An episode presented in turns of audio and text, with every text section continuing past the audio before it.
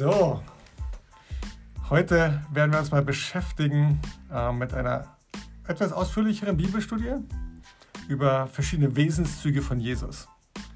Viele Leute kennen den Namen Jesus. Äh, ein paar Leute haben eine Idee über Jesus aus Bildern oder Büchern vielleicht oder irgendwelchen Filmen sogar. Äh, wenige Leute haben die Bibel gelesen.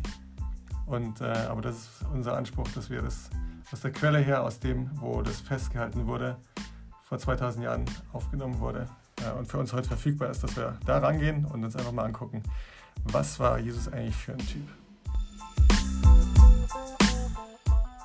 Sergej, magst du für uns am Anfang beten? Gerne. Vater im Himmel, danke, danke, danke dir für wieder diese Möglichkeit mit Mattes, mit den Zuhörern über dich zu forschen, dich zu preisen, dich besser kennenzulernen. Denn du bist, du bist die, die Sicherheit, die mein Leben hat. Du bist mein Weg, Vater. Du bist mein Vater. Du bist mein Herr. Und ich danke dir für die Möglichkeit, in Ruhe mich über dich unterhalten zu können, nicht verfolgt zu werden und um mich wieder zu erinnern an das Beispiel, was du, was Jesus uns gegeben haben. Ich bete in deinem Namen. Amen. Amen. Dankeschön.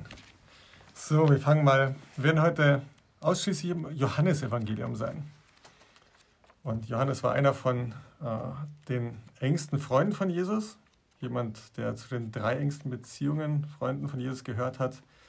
Und äh, der hat dann mal einfach aus seiner Perspektive alles aufgeschrieben, was Jesus so getan hat. Und in Johannes Kapitel 14 ähm, ist interessant, das sind seine Jünger, das waren zwölf Leute, die sehr viel Zeit mit ihm verbracht haben, mit ihm zusammen und haben ähm, ihn immer wieder gesehen. Und jetzt sagt Philippus hier was Interessantes. Ich lese es mal vor. In Johannes Kapitel 14, in Vers 8. Da bat Philippus, das war einer von diesen Zwölfen, ähm, Herr, zeige uns den Vater, dann sind wir zufrieden. Also er sagt zu Jesus, zeig uns doch jetzt einfach mal Gott. Du redest über Gott, aber zeig uns doch mal Gott. Wir wollen ihn gerne sehen. Und was ist Jesu Antwort? In Vers 9, ähm, ich bin nun schon so lange bei euch, entgegnete Jesus, und du kennst mich immer noch nicht, Philippus? Wer mich gesehen hat, der hat den Vater gesehen. Wie also kannst du äh, bitten, zeige uns den Vater? Glaubst du nicht, dass ich im Vater bin und der Vater in mir ist? Was ich euch sage, habe ich mir nicht selbst ausgedacht. Es sind die Worte meines Vaters, der in mir lebt. Er handelt durch mich. Glaubt mir doch, dass der Vater und ich eins sind. Und wenn ihr schon um meine Worte nicht glaubt, dann glaubt doch um meiner Taten willen. So, das ist eine knaller Aussage, würde ich mal sagen, was Jesus hier sagt. Wie würdest du in deinen Worten zusammenfassen, was, was Jesus hier sagt? Also erstmal finde ich, ja wirklich, es ist so eine knaller Stelle, denn man, man, man hört immer wieder den Begriff Gott und ähm, vom Anfang an, seit jungen Jahren hört man, hört man immer wieder von Gott. Manche glauben daran, manche nicht. Deshalb ähm, von Kind auf, man hat so ein Bild. Man hat ein Bild im Kopf, was ist Gott, äh, glaubt man daran, was, was kann er denn schaffen. Ähm, man betet oder man betet nicht. Aber hier in dieser Stelle ähm, wird klar, dass ähm, Jesus genau das sagt, dass wer mich sieht, wer, mich, also wer an mich glaubt, der glaubt auch an Vater, der, der, der mich sieht, der sieht auch den Vater. Also er stellt sich gleich dem Gott und gibt damit uns die Möglichkeit, durch die Bibel zu verstehen, was Gott ist und was Gott auch von uns erwartet. Mhm. Ja, das ist ein Anspruch, den Jesus gehabt hat und wir werden vielleicht in der anderen Bibelstudie mal uns zusammen angucken, ähm, ist das überhaupt ein gerechtfertigter Anspruch. Aber für jetzt wollen wir einfach mal verschiedene Stellen anschauen aus dieser Überlegung heraus, dass Jesus das behauptet hat. Dass man, wenn man ihn ansieht, wenn man ihn handeln sieht, wenn er sieht, wie er mit anderen Menschen umgeht, wenn man sieht, was er sagt, äh, dann sieht man, wie Gott denkt, wie Gott fühlt, wie Gott handelt. Und im großen Bild sind wir alle, also das ist so der große Faden, rote Faden durch die Bibel, sind wir alle nach Gottes Bild geschaffen. Wir sind hier auf der Erde und äh, wir sind nicht irgendein Tier in der Tierwelt, sondern wir sind geschaffen mit der Würde, Gott auf der Erde wiederzuspiegeln. Gleichzeitig haben wir den freien Willen, ähm, also das zu tun oder eben nicht zu tun, uns auch, uns auch dagegen zu entscheiden. Aber wenn wir äh, jetzt versuchen, wieder zu erkennen, wie Gott eigentlich ist und wie wir geschaffen sind, da sagt Jesus, dann guckt mich an. Und ähm, das mag arrogant sein, das mag überheblich sein oder vielleicht auch einfach wahr. Das ist nicht das Thema heute, aber unter der Perspektive wollen wir einfach mal überlegen, wenn das so wäre, was würde das bedeuten für, für Gott, wie er ist?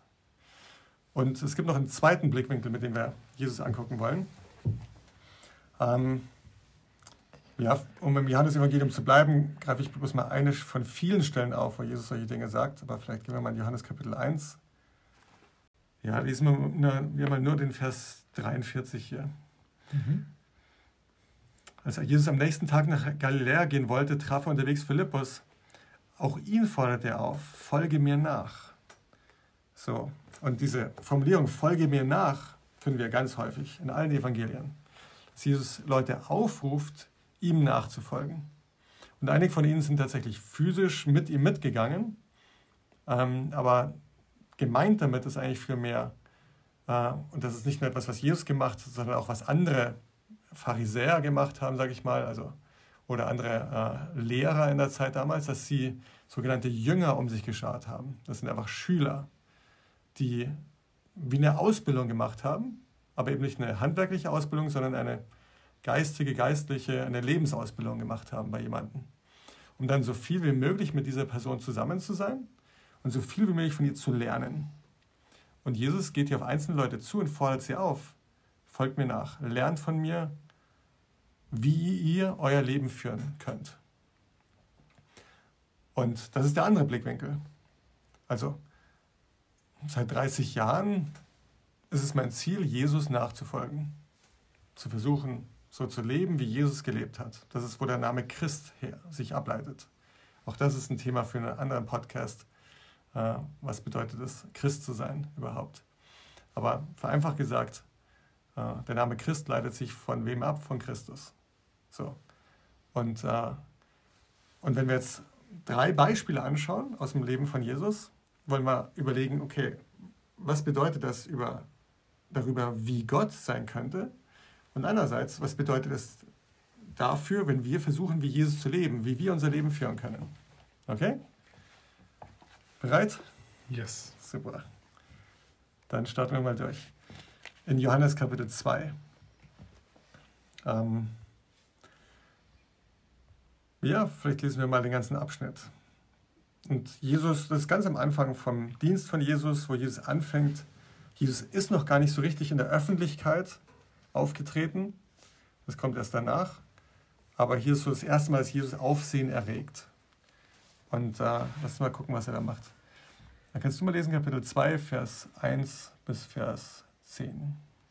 Jesus auf der Hochzeit in Kana. Zwei Tage später wurde in dem Dorf Kana in Galiläa eine Hochzeit gefeiert. Die Mutter von Jesus war dort, und auch Jesus hatte man mit seinen Jüngern eingeladen. Als während des Festes der Wein ausging, sagte seine Mutter zu ihm, es ist kein Wein mehr da. Doch Jesus antwortete ihr, es ist nicht deine Sache, mir zu sagen, was ich tun soll. Meine Zeit ist noch nicht gekommen. Da sagte seine Mutter zu den Dienern, was immer er euch befiehlt, das tut. Nun gab es im Haus sechs steinerne Wasserkrüge. Man benutzte sie für die Waschungen, die das jüdische Gesetz verlangt. Jeder von ihnen fasste 80 bis 120 Liter. Jesus forderte die Diener auf, füllt diese Krüge mit Wasser. Sie füllten die, die Gefäße bis zum Rand. Dann ordnete er an, nun bringt dem Mann, der für das Festmahl verantwortlich ist, eine Kostprobe davon. Die Diener befolgten seine Anweisungen. Der Mann probierte das Wasser. Es war zu Wein geworden. Er wusste allerdings nicht, woher der Wein kam. Nur die Diener wussten Bescheid. Da rief er den Bräutigam zu sich und hielt ihm vor, jeder bittet doch zuerst den besten Wein an. Und erst später, wenn die Gäste schon betrunken sind, kommt der billigere Wein auf den Tisch. Aber du hast den besten Wein bis jetzt zurückgehalten. So vollbrachte Jesus in dem Dorf Kana in Galiläa sein erstes Wunder. Er offenbarte damit zum ersten Mal seine göttliche Herrlichkeit und seine Jünger glaubten an ihn. Danach ging er mit seiner Mutter, seinen Brüdern und seinen Jüngern nach Kapernaum. Dort blieben sie für einige Tage.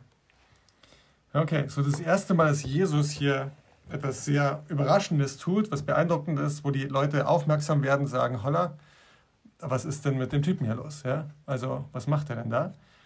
Und, ähm, tja, was macht er? Äh, er ist auf einer Hochzeit.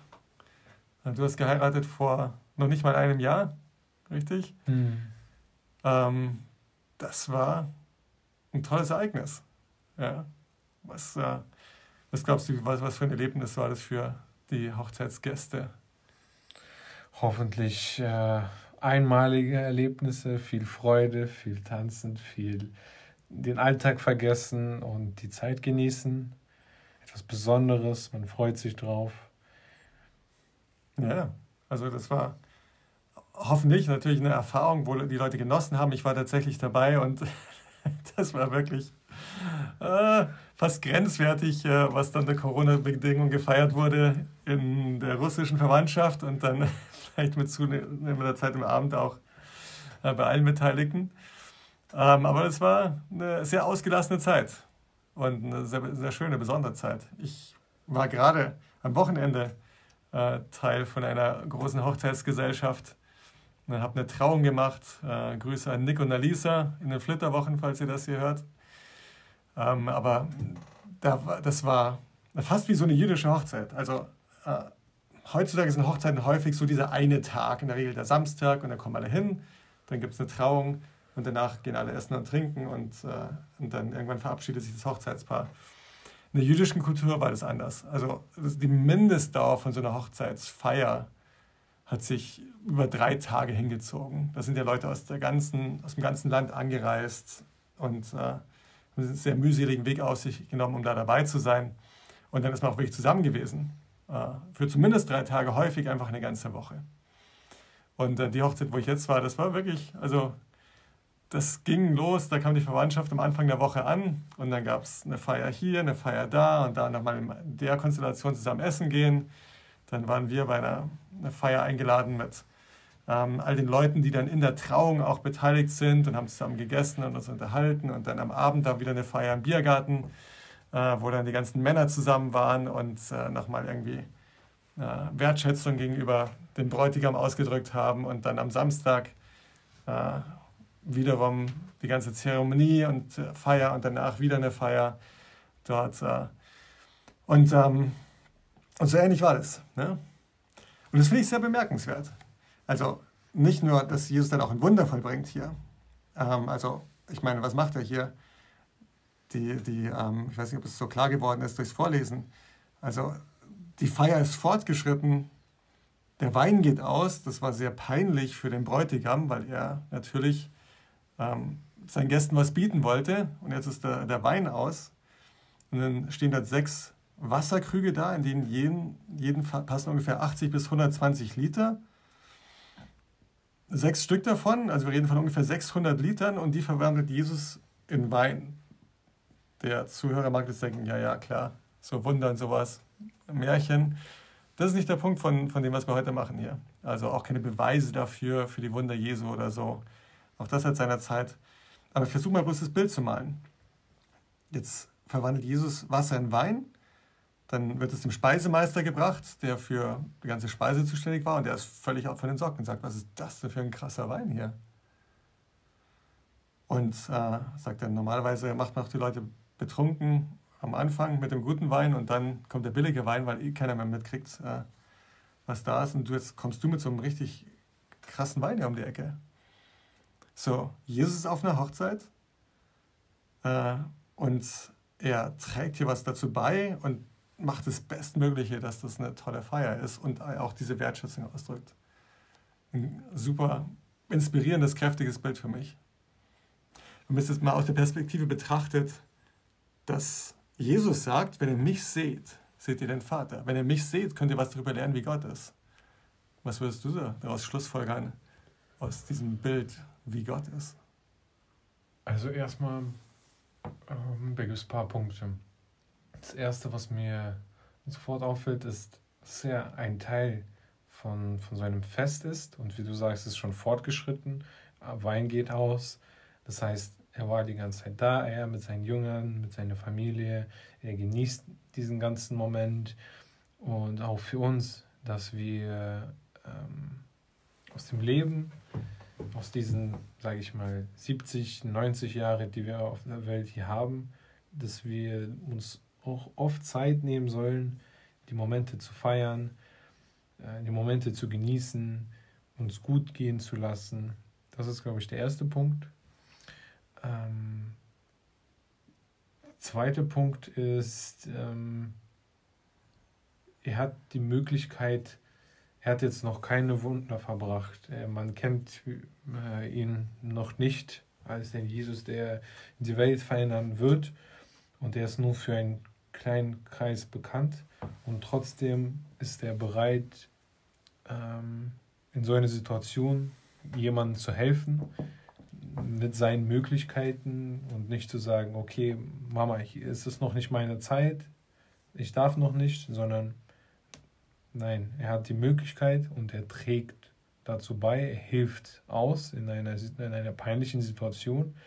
Auch hier das Thema Alkohol, für viele ist es fremd, viele sprechen dagegen, aber in, diesem, in, in dieser Situation geht es halt wiederum nicht darum, sondern er unterstützt den Bräutigam, er feiert den Moment und er macht das Beste aus, aus, aus seinen Kräften für die Gemeinschaft, die da mit ihm feiert. Ja, eigentlich, also sehr beeindruckender Moment hier. Und ich weiß nicht, also du hast also einen Aspekt auf jeden Fall gelernt, was bedeutet das für uns persönlich, ne? Und auf der anderen Seite, wenn ich mich frage, okay, wie, wie, was ist eigentlich mein Bild von Gott? Glaube ich wirklich, dass Gott sich interessiert für so eine Situation? Also, und dass er mir in der Situation, wo etwas unangenehm ist, bereit ist zu helfen, äh, hier einzuspringen und dann nicht bloß irgendwie so was richtig Besonderes daraus zu machen. Ähm, wenn das stimmt, was Jesus gesagt hat, dann ist das auf jeden Fall ein Teil von meinem Bild von Gott. Dass Jesus äh, mich sich persönlich interessiert für mein Leben, dass er ein Gott ist, der Freude hat. Also Jesus ist hier unter Leuten zusammen, der der Freude hat, der uns mag, der gerne mit uns zusammen ist, der nicht bloß der Herr und Schöpfer ist, sondern Herrscher und Richter und ja. König, sondern er ist jemand, der auch sich um die Kleinigkeiten, um Details kümmert. Und das ist für mich auch ein besonderer Teil, Entschuldigung, dass ich unterbreche, aber äh, dass Gott auch da ist in, in kleinen Situationen. Weil im Endeffekt ist es jetzt nicht, er hat ein Leben gerettet oder er hat einen Blinden, ein Blinder kann jetzt wieder sehen, sondern hier musste der Gott eigentlich nicht eingreifen, weil es ist ja, alle haben Spaß und alles ist gut, die meisten sind betrunken, aber nein, Gott versucht auch in so einer kleinen Situation sich, also sich zu sorgen und äh, um uns zu sorgen. He cares. Ja, er kümmert sich um uns. Und, ähm, und auch und die andere, andere Perspektivfrage ist natürlich, okay, was bedeutet es für mich, wenn ich jetzt sage, ich folge Jesus nach? Ne? Und ich weiß nicht, also ich bin irgendwie so gestrickt, dass ich irgendwie mal auf einer Mission bin. Ich habe immer, hab immer eine Aufgabe vor Augen, der ich gerade nachstrebe und was ich gerade mache. Und das ist echt eine Herausforderung für mich, also wirklich das Leben zu genießen manchmal. Ne? Dass ich nicht bloß in den Sorgen unterwegs bin, okay, das noch zu erledigen und hier muss ich noch, mich noch was kümmern oder so, sondern einfach mal zu sagen, wow, das ist doch, Leben ist doch echt klasse und ich genieße es einfach mal. Jesus hatte drei Jahre Zeit, öffentlich zu wirken. Und, äh, und, und er hätte so viele Dinge tun können an diesem Tag, um seine Mission auf den richtigen Weg zu bringen. Nichtsdestotrotz feiert er hier und lässt mir die Mission Mission sein Oder vielleicht ist das sogar ein Teil seiner Mission, um uns etwas zu zeigen, was super wichtig ist. Ne? Mhm. Aber ganz kräftiges Bild, was mein Bild von Gott sehr prägt und auch was äh, etwas ist, wo ich mich ja, wirklich, wonach ich streben will, immer wieder zu sagen, hey, genieß das Leben, Gott hat es geschenkt, nimm das Geschenk an, mach dich nicht verrückt und äh, genieße die Menschen um dich herum, halt mal inne und freu dich am Leben. So, das ist ein ganz wichtiger Aspekt für meine Beziehung mit Gott. Der zweite, ein anderer Aspekt kommt direkt danach. Und ich finde es einen ganz bemerkenswerten Kontrast, der jetzt hier gleich aufgeht. Da lernen wir eine ganz andere Seite von Jesus kennen. In Johannes Kapitel 2, Vers 13. Ich lese mal. Kurz vor dem Passafest reiste Jesus nach Jerusalem. Dort sah er im Tempel viele Händler, die Ochsen, Schafe und Tauben und Opfertiere verkauften. Auch Geldwechsler saßen hinter den Tischen.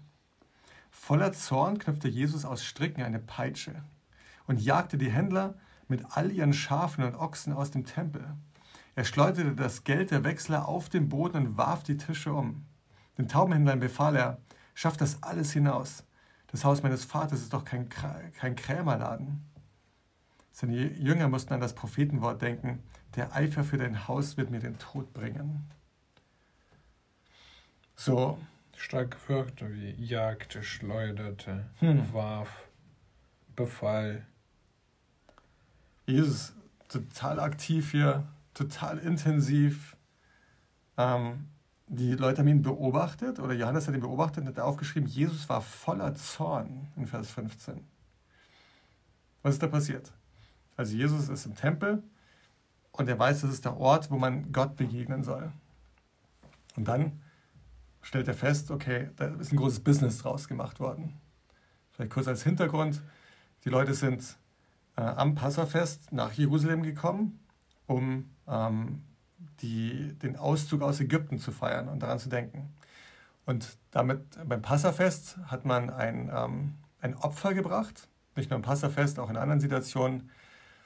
Und auch wiederum, da muss man sich ein bisschen darauf einlassen, um das zu verstehen, aber das Verständnis der Menschen war, wenn ich etwas getan habe, was zwischen mir und Gott steht und das in Ordnung gebracht werden soll, dann muss ich etwas Wertvolles nehmen und das aufgeben und Gott geben. Und das war dann häufig eines der besten Tiere, was ich hatte, äh, oder eine Taube oder und so. Und dann habe ich das geopfert und dann wurde dieses Opfer gebracht und dann wurden, na, wurde man mit dem Blut des Opfers besprenkelt und das war der Moment, wo man sich wieder sicher sein konnte, dass seine Sünden vergeben sind. Alles für unsere Kultur ein bisschen befremdlich, aber den Hintergrund sollte man verstehen.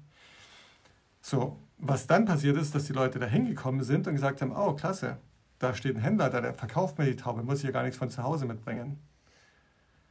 Und dann hat man da eine Taube gekauft, hat die abgegeben, Vergebung der Sünden, alles wunderbar, ist wieder weitergegangen. So, im Prinzip das, was da eigentlich sehr viel Sinn hatte, nämlich diese Erfahrung von, meine Sünde hat Konsequenzen äh, und wenn ich etwas an den Menschen verletze, brauche ich Vergebung und das kostet etwas all das ist durch diese Situation sinnentleert worden. Dass hier Händler sind, die einem das Zeug einfach verticken und dann bringe ich es weg und ist wieder alles in Ordnung. Und da reagiert Jesus drauf und sagt, er macht hier ein Kaufhaus draus. Marktpla Markthalle. Markthalle, ja. Was soll das hier? Und er knüpft eine, eine, eine Peitsche aus Stricken. Ne? Ist nicht so, dass jetzt irgendwie dann ausgetickt ist und einfach ausgeflippt ist. Ich weiß nicht, vielleicht hat er ein bisschen Zeit genommen. Sich wirklich überlegt, was mache ich denn jetzt hier? Ne? Ich könnte jetzt hier eine Predigt halten. Ja, macht das nicht, das ist nicht gut. Er entscheidet sich in dieser Situation für was anderes. Er macht eine, also nimmt verschiedene Stricke, bindet die zusammen und dann treibt er die Händler heraus, treibt die scharfen Ochsen aus dem Tempel. Dann geht er hin, er schmeißt Tische um ich glaube, es hat seine Wirkung nicht verfehlt, dass die Leute aufgewacht sind und gesagt haben, Moment mal, irgendwas ist hier vielleicht daneben. Ja. So. Aber nochmal, der Blickwinkel, unser Blickwinkel ist einerseits, wie ist Gott? Und andererseits, wie soll ich leben, wenn ich Jesus nachfolge? Was würdest du sagen? Was kann man, kannst du über Gott lernen aus dieser Situation? Äh, das, also erstmal, wenn ich also dass ich proaktiv sein soll. Jetzt hm. über wie ich handle oder wie was ich über Gott lerne? Ja, über Gottes Wesen, über, über Gottes, Gottes, Charakter. Wesen. Ja. Also jetzt gar nicht so sehr, was, wie soll ich mich verhalten, einfach mal, wenn Gott, wenn das stimmt, dass hm. Jesus äh, so Gott gleich ist in seinem Wesen, dann heißt ja, dass Gott durchaus auch diese Dinge in sich hat, die wir hier leben.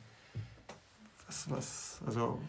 Also ich, dass Gott streng ist. Hm. Vor allem in die Richtung Gerechtigkeit gemeint. Gott wird nicht mm, einem, sag ich mal, Geldfälscher oder irgendwelchen Dieben sagen, okay, lieber Dieb, denk nochmal dran, Kopf streicheln äh, oder wie in dieser Situation irgendwelche Geldwechsler, die nutzen ähm, religiöses Fest oder religiösen Ort dafür, um eigenen Mehrwert, eigenen Nutzen zu haben. Er ist da schon sehr, sehr proaktiv und sehr ähm, konsequent. Mhm. Ja. Also ich meine, das ist schon, also ich glaube, wir tun uns manchmal schwer damit, dass Gott zornig sein könnte. Ne? Wir haben immer so ein Bild so von, von Jesus mit so einem Schaf auf dem Arm, das streichelt der, ist auch ganz süß, was man in so Kirchengemälden sieht. Aber selten sieht man ein Kirchengemälde, wo Jesus gerade den Tempel ausräumt hier und die Leute rausschmeißt. Aber da ist eine Botschaft dahinter, dass, es Dinge gibt, wo Gott Leidenschaft entwickelt und sagt, nein, das soll nicht so sein, das kann nicht so sein, das muss sich ändern. Ja? So auch diese Seite scheint Gott in sich zu haben. Und ich sag mal, möglicherweise ist religiöse Heuchelei, vielleicht kann man es so auf den äh, Punkt bringen, religiöse Heuchelei, das, was hier passiert, ist etwas, was wirklich die Knöpfe von Gott drückt und wo er sagt, das ist das Letzte, was ich will. Ja? Wiederum, was bedeutet das, wenn wir jetzt Jesus nachfolgen? Ich meine, es ist gar nicht so einfach, jetzt Jesus hier zu sehen und sagen, okay, so soll ich leben, wirklich? Ja? Wie könnte das aussehen heutzutage im Alltag, da Jesus ähnlicher zu werden, wenn man versucht, Jesus nachzufolgen. Also ich finde, wenn wir etwas sehen, wo es keine, keine Gerechtigkeit gibt, natürlich ist es jetzt schwer, in ein anderes Land zu reisen, äh, reisen und da jetzt was äh, Gutes zu tun, aber in diesem Alltäglichen, wenn man hinter etwas steht, wenn man leidenschaftlich ist und wenn man merkt, dass jemand da heuchlerisch ist oder jemand ähm, sage ich mal, das Thema Gott, natürlich gibt es unterschiedliche Meinungen, da gibt es natürlich unterschiedliche Sichten und man muss jetzt nicht ja, jeden mit der Faust äh, schlagen, der, ähm, der an Gott nicht glaubt, aber dass man da für sich, für seinen Glauben einsteht. Ähm, ja, dass man wirklich mit Zuversicht zu dem steht und dass man für etwas steht. Ja. Ich habe ähm, Irgendjemand hat das kürzlich gesagt, das ist mir hängen geblieben. Er hat gesagt, ich frage mich manchmal, bin ich gerade ein Thermostat oder bin ich ein Thermometer? Thermometer, was macht ein Thermometer? Es gleicht sich immer an die Umgebungstemperatur an. Ja, immer dabei. Wenn da gelästert wird, dann lästere ich mit. Wenn alle äh, feiern, dann feiere ich. Wenn alle down sind, bin ich down. Oder bin ich ein Thermostat? Thermostat gibt die Temperatur vor, so lange bis die Temperatur erreicht ist, wo ich sie eingestellt habe. Und ähm, das ist, glaube ich, für mich mehr das Bild von dem, was ich sein will, wenn ich Jesus nachfolge. Äh, dass ich wirklich die Umgebung um mich herum präge. Dass ich äh, die Atmosphäre präge, dass, wenn gelästert wird, dass wir das Thema wechseln. Oder auch, dass ich mal äh, Punkt setze und sage, okay, lass uns wirklich das hier jetzt nicht so reden, lass uns das so machen. Ja? Aber wirklich einen Einfluss zu haben, was zu verändern, das ist, was Jesus uns hier vorlebt. Und das ist für mich etwas, wo ich sage, ja, da bin ich auch nach 30 Jahren noch nicht perfekt, ne? Und nicht mal annähernd perfekt. Aber es ist, wonach ich strebe, ganz sicher. Ein Thermostat zu sein und nicht ein Thermometer. Und das ist, glaube ich, was Jesus uns hier vorlebt. So, das zweites Beispiel von Jesus. Und ähm, hier kommt nochmal eine andere Seite von Jesus. Und im Prinzip, also, auch das ist eine Ermutigung an, ähm, wer immer das hier hört. Ne? Wenn du mal wirklich wieder so einen Einstieg in deine Beziehung zu Gott finden willst oder deine Beziehung zu Gott vertiefen willst, nimm ein Evangelium und lese einfach mal, das fällt uns manchmal richtig schwer, glaube ich, in Ruhe etwas zu lesen. Ja? Aber einfach mal nur unter diesen zwei Aspekten mal da durchzugehen und äh, durch ein Evangelium und zum Beispiel das Johannesevangelium zu lesen und zwei Farben zu verwenden und Sätze zu unterstreichen. Und die eine Farbe ist für, das ist, glaube ich, ein Wesenszug von Gott. Und die andere Farbe vielleicht für, das ist etwas, wo ich Jesus ähnlicher werden will. Wenn du nur das machst für einen Monat lang, ich glaube, es wird dein Leben sehr viel äh, Richtung geben und Kraft geben, weil du wirklich siehst, okay, mhm. jetzt habe ich wieder eine Perspektive. Wir gucken uns nur drei Wesenszüge heute an und der dritte, den finden wir in Johannes Kapitel 8. Ähm, ja, lese ich das nochmal. Jesus verließ die Stadt und ging zum Ölberg. Aber schon am nächsten Morgen war er wieder im Tempel. Viele Menschen drängten sich um ihn. Er setzte sich und begann, sie zu unterrichten. Da schleppten die Schriftgelehrten und Pharisäer eine Frau heran, die beim Ehebruch ertappt worden war, stießen sie in die Mitte, damit äh, jeder sie sehen konnte, und sagten zu Jesus, diese Frau wurde beim Ehebruch überrascht. Wenn wir das Gesetz des Mose befolgen wollen, müssen wir sie steinigen. Was meinst du dazu? Das war eine Fangfrage. Sie suchten nämlich nach einem Anlass, um Jesus anklagen zu können. Aber Jesus schien gar nicht auf ihre Frage zu achten. Er bückte sich und schrieb mit seinem Finger irgendetwas auf die Erde. Als sie hartnäckig nach einer Erklärung verlangten, richtete er sich auf und sagte, gut, dann steinigt sie. Aber den ersten Stein soll der werfen, der selbst noch nie gesündigt hat. Dann bückte er sich wieder und schrieb weiter auf die Erde. Als erstes gingen die Ankläger. Danach schlichen sich auch alle übrigen stillschweigend davon, einer nach dem anderen. Schließlich war Jesus mit der Frau allein. Da stand er auf und fragte sie, wo sind jetzt deine Ankläger? Hat dich keiner verurteilt? Nein, Herr, antwortete sie. Dann will ich dich auch nicht verurteilen, entgegnete ihr Jesus. Geh aber und sündige nicht noch einmal. So, wir sehen Jesus auf der Hochzeit beim Feiern, wir sehen Jesus im Tempel, wo er auch Sünde sieht ne? und da sehr zornig und intensiv reagiert. Hier ist auch was sehr Extremes passiert. Ehebruch. Eine, eine Frau hat ihren Ehemann betrogen. Einige sagen bei der Stelle ganz zu Recht, wieso schleifen jetzt die schriftgelehrten Pharisäer nur die Frau hier an? Da war doch auch ein Mann involviert. Faire Frage, zeigt vielleicht ein bisschen was über ihre Denkweise. Ähm, aber was siehst du hier? im Wesen Jesu, wie er mit der Situation umgeht? Äh, so einen klaren, klaren Blick auf, auf, auf, auf diese Beziehung mit der Sünde und ähm, diese Gleichnis von allen Menschen, dass wir alle gesündigt haben und sündigen werden. Und ein wichtiger Punkt ist natürlich auch dieses ähm, Verurteilen. Hm. Und dass er dass er nicht uns verurteilt und nicht uns an, an unseren Sünden misst. Hm. Ja. Ich meine, schon eine knifflige Situation, ne? Da, also stellen Sie eine, sagen Sie Jesus, okay, es gibt das Gesetz von Moses. Und wenn du jemand, also das war eine Fangfrage, heißt es hier, ne? Gibt's da, haben Sie sich ja was dabei gedacht?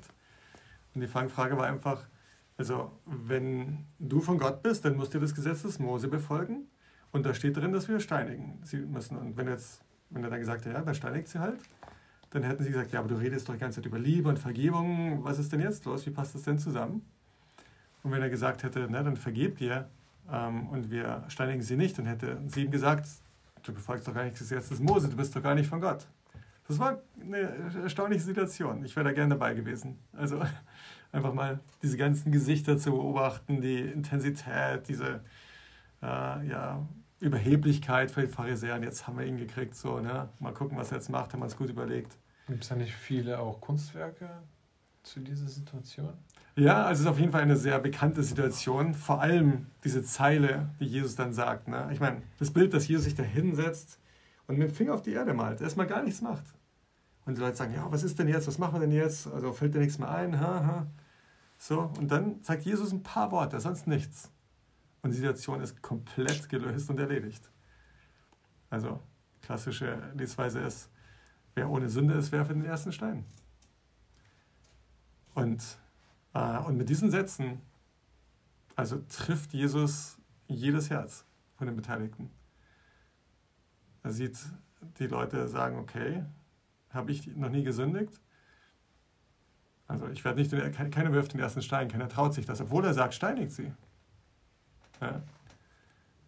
Und ähm, also das finde ich eine sehr, sehr kräftige Situation hier. Und die Leute, er hat das Herz von Leuten mit einem Satz komplett angesprochen und verändert. Jeder hat die Botschaft verstanden und einer nach dem anderen geht weg äh, und fühlt sich angesprochen offensichtlich. Und dennoch finde ich bemerkenswert, dass Jesus nicht dabei lässt. Ne? Ja, also ich meine, die Frau steht da, sie, also ich meine, die muss Todesangst gehabt haben. Also wir sehen manchmal Bilder auf Afghanistan in den Filmen, die, diese Intensität, diese Panik von, dass da jetzt gleich jemand kommt, der mich töten könnte, äh, das war total real für diese Frau in der Situation. Die war, sie hat wahrscheinlich ihr Leben vor ihrem inneren Auge ablaufen sehen und dachte, gleich fliegen die Steine. So. Und dann gehen sie weg und der Adrenalinspiegel geht ein bisschen runter bei der Frau. Sie ist alleine mit Jesus und Jesus sagt, wo sind denn jetzt deine Ankläger? Wo sind sie denn alle hin? Hat dich keiner verurteilt? Und sie sagt, ähm, nee, scheinen alle weg zu sein. Sagt, okay, dann will ich dich auch nicht verurteilen. Und diese Aussage, ich will dich nicht verurteilen, das ist für mich etwas wiederum. Wie ist Gott? Gott ist nicht, um uns zu verurteilen. Ja. Diese Botschaft von Gott will ich nicht verurteilen, die steckt für mich total da drin. So eine starke Stelle. Aber auch, sagt er, geh hin und sündige nicht noch einmal. So, Gott nimmt uns so an, wie wir sind. Gleichzeitig lässt er uns nicht so, wie wir sind. Ne? Also seine Botschaft war nicht, okay, dann geh zum nächsten und dann vergebe ich dir wieder. Sondern es war wirklich, okay, lern was draus, verändere dich, wachse, entwickle dich weiter. Du kannst es besser. Und das ist für mich ein ganz, ganz wichtiger Teil meiner Beziehung mit Gott, wo ich viel Zuversicht und Kraft drin finde. Dass Gott also eine Vision für mich hat, dass er mir viel zutraut, dass er mein Bestes will, äh, dass er mir vergibt, wenn ich am Ziel vorbeischieße, aber mich immer wieder höher ruft, mich weiter zu verändern. Was würdest du sagen, bedeutet das wiederum von dem anderen Blickwinkel her, darüber, wie wir mit anderen Menschen umgehen? Oder für dich, sag mal ganz konkret, für dich als Arbeitgeber bei deiner Firma hier, in deinem Umgang mit deinen Mitarbeitern? Ähm ja, das ist, glaube ich, eine der wichtigsten Sachen, wenn man, wenn man in einem Team arbeitet. Dieses Verurteilen und ach, da, das, das ist doch ein Fehler gewesen und da könntest du was besser machen und äh, hier hast du was falsch gemacht. Hm.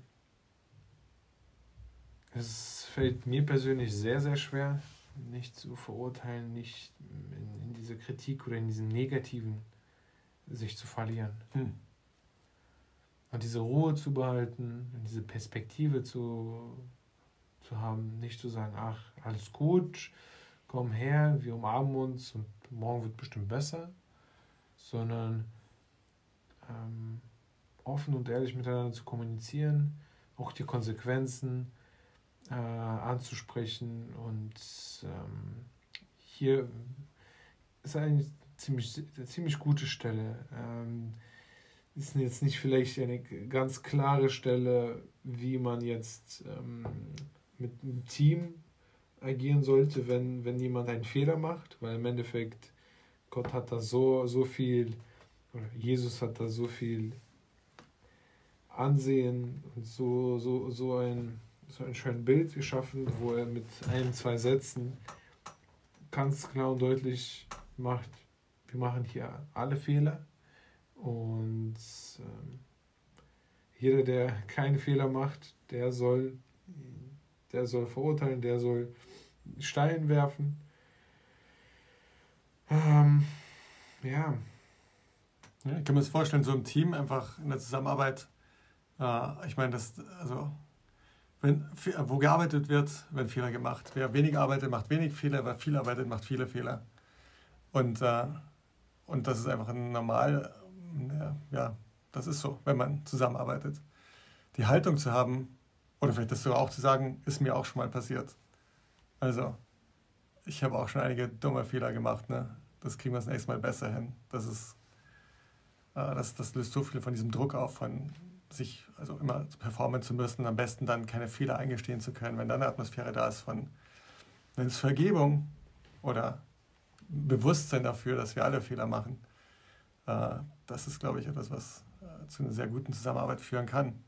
Und trotzdem der Anspruch und der Ansporn, sich immer höher zu rufen, zu sagen, okay, aber morgen machen wir es besser. Das ist, glaube ich, eine schöne Anwendung hierfür. Und ähm, ich meine, mein, wenn die ganze Bibel nur aus Johannes 8 bestehen würde, das wäre schon eine krasse Bibel. Also, wenn wir nur diese Stelle nehmen würden und sie auf unsere Beziehung zu unseren Frauen anwenden würden oder auf den Umgang mit unseren Freunden oder auch den Umgang mit unseren Feinden. Also da würden wir wirklich schon ein gutes Stück weiterkommen im Leben, wenn wir diese Haltung durchs Leben gehen. So. Eine kurze Frage. Ja, bitte. Nach Moses Gesetz sollte man sie steinigen und dann kommt Jesus, der eine andere Meinung hat. Das alles stammt ja von Gott. Wie kann es sein, dass äh, zu den Zeiten von, von Jesus oder zu den Zeiten von Mose sowas Mose auf Blatt Papier sozusagen äh, gepackt hat und zu Zeiten, also hat sich Gott verändert über die Zeit oder liegt es an etwas anderem? Gute Frage. Also, spontan würde ich sagen, warum war das im Alten Testament so beschrieben? Es gab also nicht nur die zehn Gebote, sondern auch verschiedene andere Dinge, die dort stehen. Aber eines von diesen zehn Geboten, wo Gott es wichtig war, wirklich, dass das ganze Volk Israel einen Blick darauf richtet, war, dass die Ehe heilig ist. Und dass es so essentiell ist fürs Leben, dass Mann und Frau einander treu sind. Dass es so essentiell ist für Familien. Also, und da kann man wirklich drüber diskutieren, über moderne Lebensformen und alles Mögliche heutzutage. Aber interview mal Psychologen, die Thera Menschen therapieren jeder Psychologe wird dir bestätigen, dass die Situation, wo, eine, äh, wo ein Kind Teil einer Ehescheidung war oder einer dysfunktionalen Ehe, wo sie vielleicht nicht geschieden waren, aber trotzdem fremdgegangen sind, das prägt Menschen nachhaltig und verletzt sie. So. Und das tragen sie ein Leben lang miteinander rum, mit sich rum. Das sind Narben, die bleiben. Und dann hat Gott diese, diese, diese Heiligkeit der Ehe versucht, also einen ganz klaren Fokus drauf zu setzen beim Volk Israel. Das spiegelt sich in den zehn Geboten wieder. Und es wurden auch ganz klar Konsequenzen benannt. Ähm, und übrigens war das nicht, dass die Frau gesteinigt werden soll, sondern dass der Mann und die Frau gesteinigt werden soll. Das ist alles für uns zu so sehr, also weit weg, so zu denken.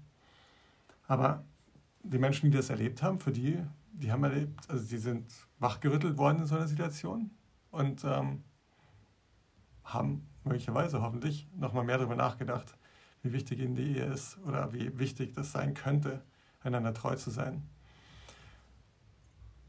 Ich bin kein Prophet, der jetzt für Gott spricht hier oder so, ähm, aber ich glaube, das ist ein Punkt, den Gott machen wollte im Alten Testament. Und gleichzeitig, ähm, denke ich, ist hier eine Hoffnung drin, dass selbst, also wenn solche Dinge passieren, dass Vergebung möglich ist.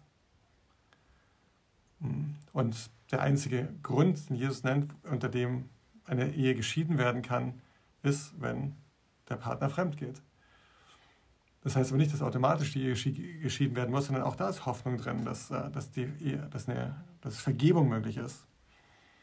Und Vergebung, glaube ich, ist dann möglich zwischen Menschen, wenn man sich selbstbewusst wird, dass man auch nicht perfekt ist und dann öffnet man sich. So, hat Gott sich da verändert? Ich glaube, das Alte Testament steuert auf, auf diese Situation hier zu. Mhm. Und Jesus hat gesagt, ich bin nicht gekommen, um das, um das Alte Testament, das Gesetz aufzuheben, sondern ich bin gekommen, um es zu vollenden. Und was Jesus hier macht, glaube ich, ist genau das, er vollendet. Das war, was begonnen hat. Und er gibt uns ein vollkommenes Bild von Gott. Und das, was, er, was im Alten Testament beschrieben ist, ist nur ein Schatten, heißt es im Hebräerbrief, von dem, was dann kommen sollte und wird hier jetzt erfüllt und vollkommen gemacht. Das ist meine beste Möglichkeit, das zu erklären. Aber damit, mit solchen Fragen ist gut zu ringen. Und uns, äh, da kommen wir Gott immer ein Stück näher, wenn wir das tun.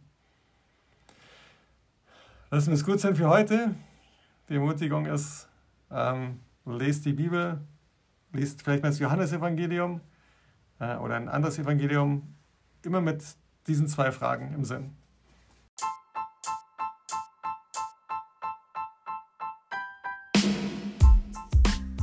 Wie ist Gott? Wenn das, was Jesus gesagt hat, tatsächlich stimmt, dass wir in ihm Gott sehen können, was würde das dafür bedeuten, wie Gott ist? Und andererseits, wenn es Jesus uns auffordert, ihm nachzufolgen und dass mein Leben Richtung Sinn geben sollte, wie würde mein Leben aussehen, wenn ich versuche, das, was Jesus davor gelebt hat, heute 2021 zu praktizieren? Mit den Fragen wünsche ich euch eine schöne Woche und freue mich drauf, nächste Woche weiterzumachen. Viel Spaß. Gut.